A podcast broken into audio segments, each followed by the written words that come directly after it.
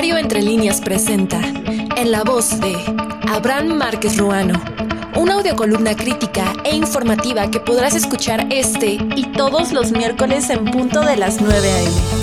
Esto es Hidalgo y los retos por venir.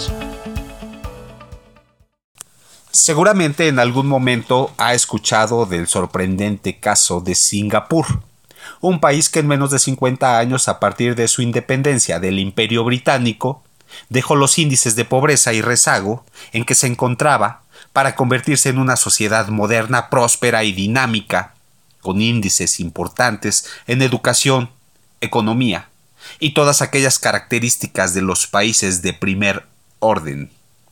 Es decir, un caso de éxito mundial en términos de desarrollo, un país que por su polo estratégico de Asia hacia el mundo, hoy forma parte de los llamados tigres asiáticos junto con Taiwán, Hong Kong y Corea del Sur, un crecimiento per cápita anual de índices récord.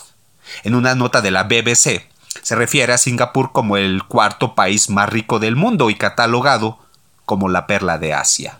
Especialistas en desarrollo han señalado que parte de la clave del éxito deriva de su ubicación geográfica estratégica que han sabido aprovechar y catapultar.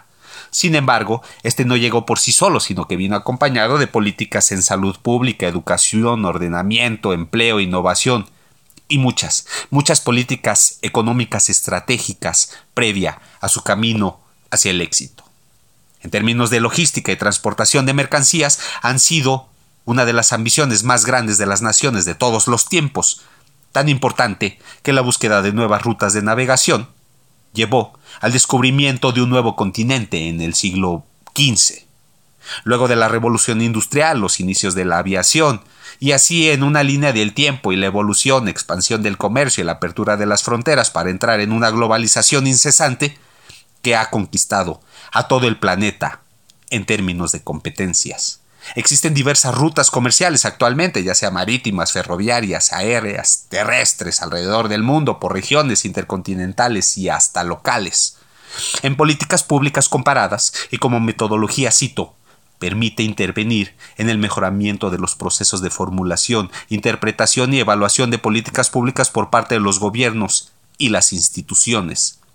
Es decir, que si comparamos desde el punto de vista idealista el caso Singapur, encontraremos que su política se dividió en cuatro ejes de acuerdo al sistema económico latinoamericano y del Caribe, que permitieron encontrar la ruta del éxito. La lucha contra la corrupción, la libertad económica, reforma del sistema de salud y reforma educativa. Cuatro ejes que han tratado de trazar el rumbo de nuestro país, pero con antagonismos políticos que parece un sistema viciado y muchas veces egoísta y mezquino, para aquellos que decían y sostienen que antes era mejor que hoy, y que hoy será el producto de las justificaciones del futuro. Un círculo vicioso, sin fin. ¿A qué viene todo esto a colación?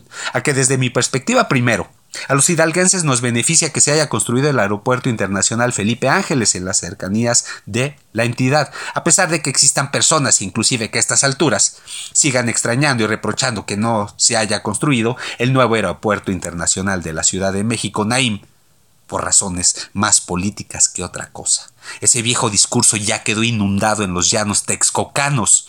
Lo que ahora tenemos que ver se llama áreas de oportunidad la lucha por demostrar que Tizayuca era la mejor opción para construir un nuevo aeropuerto data de muchos años antes, bajo la posibilidad de atraer proyectos de talla internacional que representen la oportunidad para que Hidalgo se integre estratégicamente a la zona metropolitana de la zona centro. Un aliado y vecino estratégico con potencialidades más que un patio trasero olvidado que colinda con la Ciudad y Estado de México, donde solo se recibe el desagüe de la zona centro de México.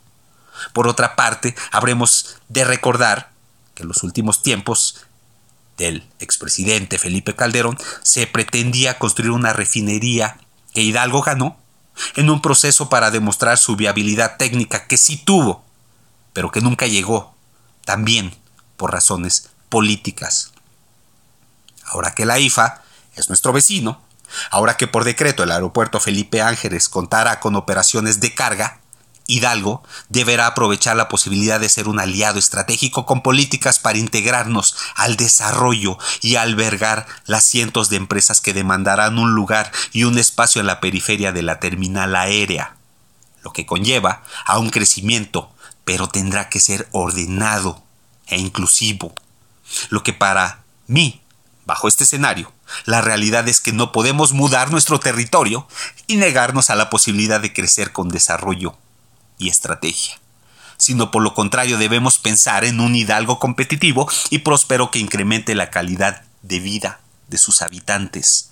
Usted me preguntará si el crecimiento puede convertirse por lo contrario en una amenaza para las ciudades y las regiones.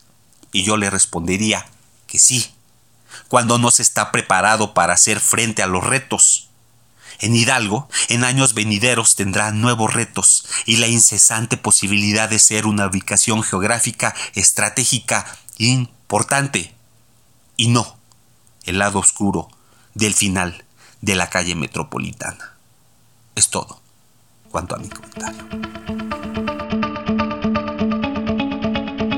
Esto fue en la voz de Abraham Márquez Ruano una producción de Diario Entre Líneas que podrás escuchar este y todos los miércoles en punto de las 9 a.m.